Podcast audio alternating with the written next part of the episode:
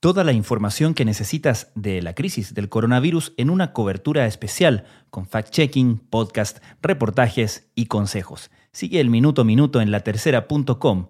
No te pierdas la oportunidad de recibirlo en tu email registrándote en latercera.com. Y te recordamos que en Crónica Estéreo cada tarde te entregamos la versión podcast de este newsletter en este mismo canal. Porque La Tercera es más que un diario. Violentas protestas en Santiago de Chile. Una protesta derivó en enfrentamientos con la policía el lunes en el sur de la capital chilena. Las protestas en el bosque hacen visibles el impacto económico que la crisis del coronavirus tiene en la población más vulnerable. Decenas de manifestantes chocaron con la policía en el barrio del bosque, en los suburbios pobres de la capital. People say they're not against the quarantine, just starvation. Hambre, seis letras proyectadas en uno de los edificios más emblemáticos de Santiago. Denuncian la falta de alimentos tras la cuarentena total decretada el viernes por el gobierno. Desde la sala de redacción de La Tercera, esto es Crónica Estéreo. Cada historia tiene un sonido. Soy Francisco Aravena. Bienvenidos.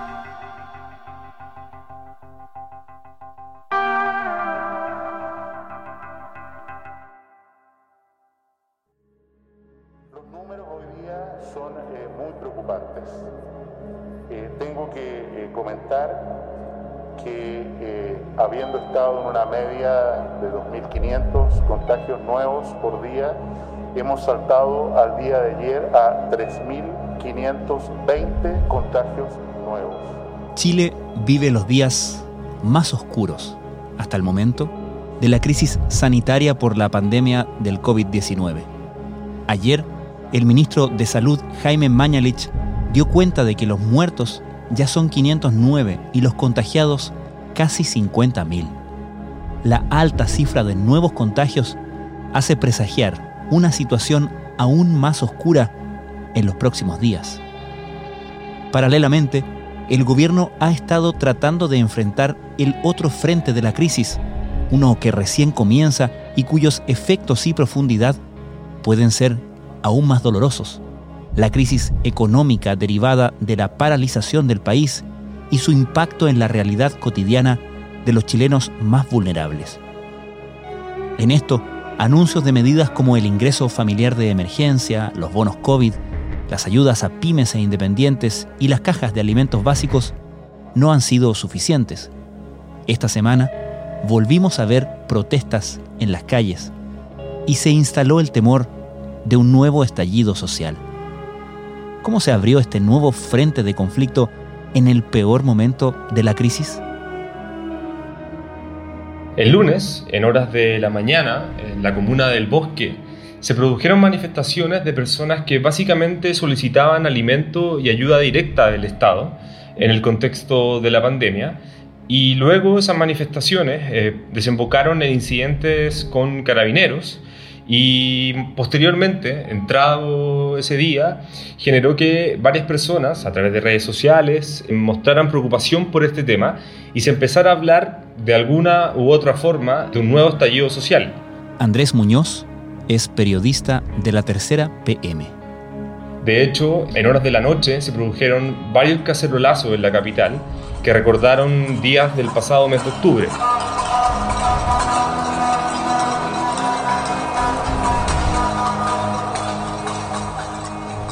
Las protestas, el enfrentamiento con las fuerzas policiales, los intentos de saqueos, el apoyo en redes sociales y la proyección incluso de la palabra hambre en un edificio de Plaza Italia hizo que se levantaran varias alertas en el conglomerado oficialista.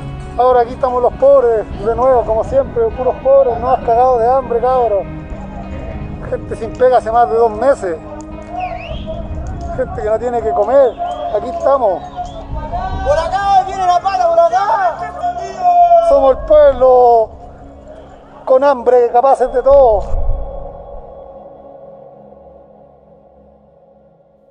¿Y cómo se movió el gobierno en esas primeras horas? Cuando ocurre esto, el lunes en la mañana, el gobierno estaba en la tradicional reunión del comité político en la moneda, que reúne a eh, los principales ministros de, de, la moneda y también a, la, a los presidentes de partido de Chile Vamos. Y la ministra Carla Rubilar se supo que en esa misma reunión mostró extrañeza y preocupación por el hecho de que se estaban produciendo estas manifestaciones justo el día después de que el presidente eh, dijera en cadena nacional el domingo en la noche que se iban a entregar cajas de alimentos para las personas más vulnerables de Chile en momentos que varias personas lo están pasando mal en el contexto de la cuarentena mm, que está ocurriendo en la región metropolitana. Nuestro gobierno está impulsando una campaña denominada Alimentos para Chile, que busca distribuir 2,5 millones de canastas de alimentos y elementos de limpieza para poder llegar a los hogares vulnerables y a los hogares de clase media necesitada.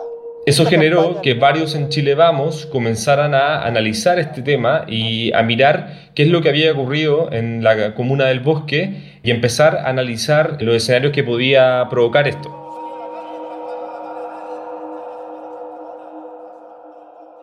¿Y quiénes encarnaban estas posiciones diferentes?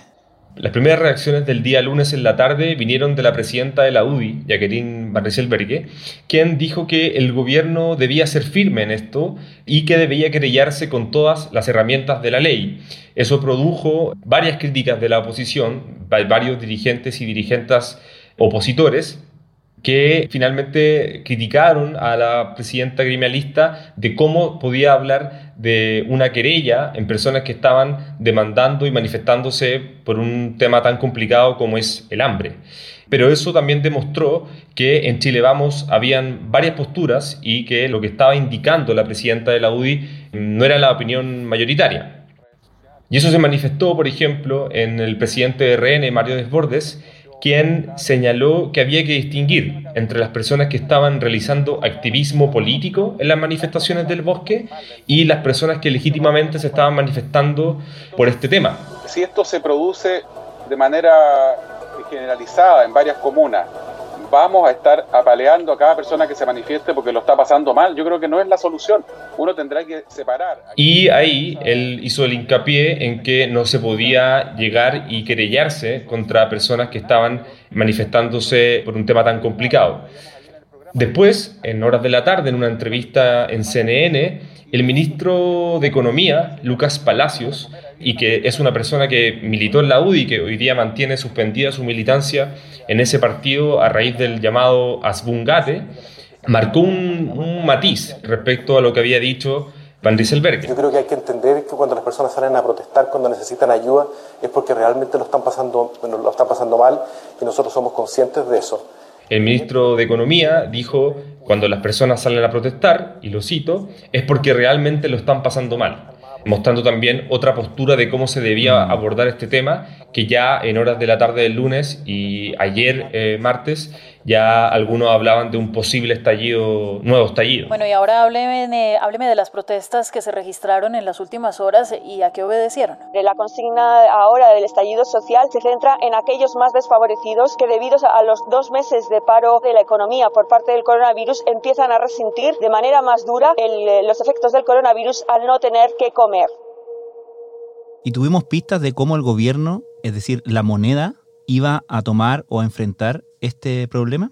El lunes en la tarde el gobierno se dedicó a explicar las medidas que había anunciado el presidente por cadena nacional y ayer el ministro del Interior, Gonzalo Blumel, finalmente explicó la postura del gobierno. Es absolutamente irresponsable aprovecharse de las circunstancias actuales para exacerbar, para tensionar, para llevar a la gente a movilizarse. Esto no es el 18 de octubre, hoy día estamos viviendo una situación particularmente difícil, lo que está en juego y en riesgo es la salud de personas de y hueso, de seres humanos, de compatriotas, que efectivamente eh, lo están pasando mal.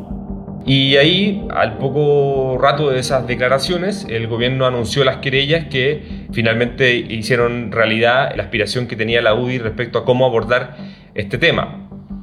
Y finalmente, Chile Vamos, el conglomerado oficialista, se alineó dando matices de que efectivamente había personas que estaban supuestamente usando la manifestación que había ocurrido en el bosque para fines políticos y otros que legítimamente se estaban manifestando por un tema tan complicado como es el hambre que están viviendo muchas familias. Ahora, en todo esto hay una categoría de figuras, ¿cierto?, de dirigentes políticos que han destacado mucho en estas semanas eh, de la emergencia por el eh, COVID-19, que son los alcaldes. Y hay varios alcaldes de derecha que tienen un, perfil eh, bastante prominente y muy asociado justamente a lo social, como Rodolfo Carter, como Joaquín Lavín o como por la comuna que representa Felipe Alessandri en Santiago. ¿Qué posiciones han tomado ellos? Sí, de hecho el lunes en la noche, después de las manifestaciones en el bosque, se pudo ver al alcalde de Las Condes, Joaquín Lavín, junto al alcalde de La Florida, Rodolfo Carter, yendo hacia esa comuna para entregar cajas de alimento a algunas familias que lo estaban pasando mal. Y básicamente los alcaldes tomaron postura también respecto a cómo había que abordar esto y el alcalde, Joaquín Lavín, por ejemplo, señaló e hizo ver cómo podía ayudar eh, los municipios a realizar esta entrega, ¿no? Y yo sé que estas cajas de alimentos, que contienen de todo, leche, azúcar, aceite, mira, todas las cosas para alimentar en el fondo una familia durante unos 20 días, un mes, eh, les va a permitir por lo menos hacer esa cuarentena con más tranquilidad, dado lo que vimos hoy en la mañana. Esa es la idea. Y reaccionar rápido, porque los municipios nos caracterizamos por, por eso y aquí no hay colores políticos, todos tenemos que ayudar a todos. Por ejemplo, el, también el alcalde de Santiago, Felipe Alessandri, señaló que estamos ante algo completamente distinto al estallido y quiero descartar cualquier tipo de nuevo estallido social. Hoy la gente quiere soluciones inmediatas y que actuemos unidos. Nuestros vecinos tienen miedo y con justa razón, señaló el alcalde Alessandri, dando a entender también un poco la sensación que había en Chile Vamos y también tratando de frenar un poco estas voces que estaban ya hablando de un nuevo estallido social. Finalmente, Andrés, es evidente que sí o sí los momentos que vienen, la crisis económica que viene va a ser muy dura y por lo tanto va a generar muchísimo descontento en una parte importante de la población. ¿Sabemos si el gobierno está planteando una diferencia, una consideración por ese aspecto, a diferencia de, por ejemplo, lo que sucedió en octubre o desde octubre?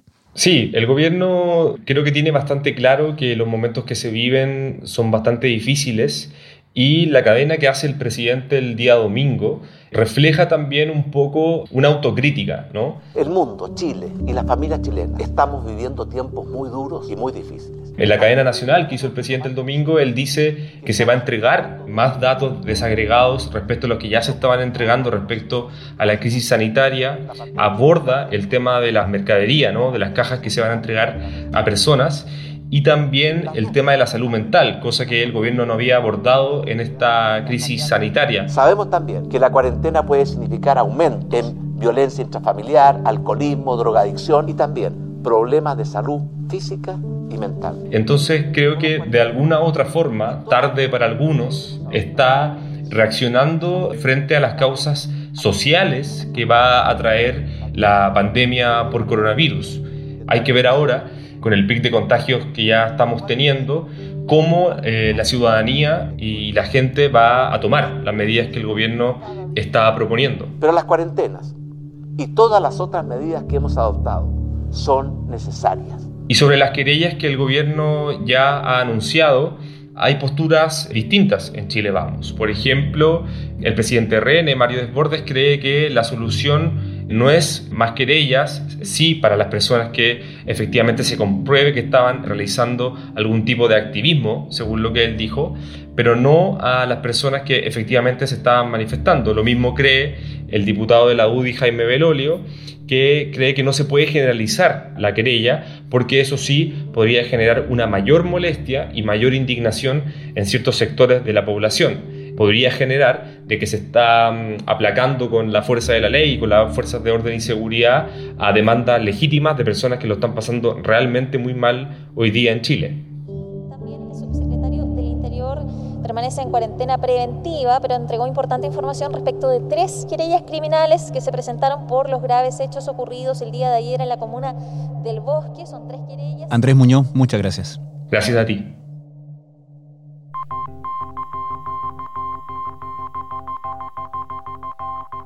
Crónica Estéreo es un podcast de La Tercera. La producción es de Rodrigo Álvarez y Melisa Morales. Y la edición de quien les habla, Francisco Aravena. La postproducción de audio es de Michel Poblete. Nuestro tema principal es Hawaiian Silky de Sola Rosa, gentileza de Way Up Records. Nos encontramos pronto en una nueva edición de Crónica Estéreo. Les recordamos que todos nuestros capítulos de Crónica Estéreo están en latercera.com slash podcast y también en Spotify, Apple, Google y donde sea que escuchen sus podcasts.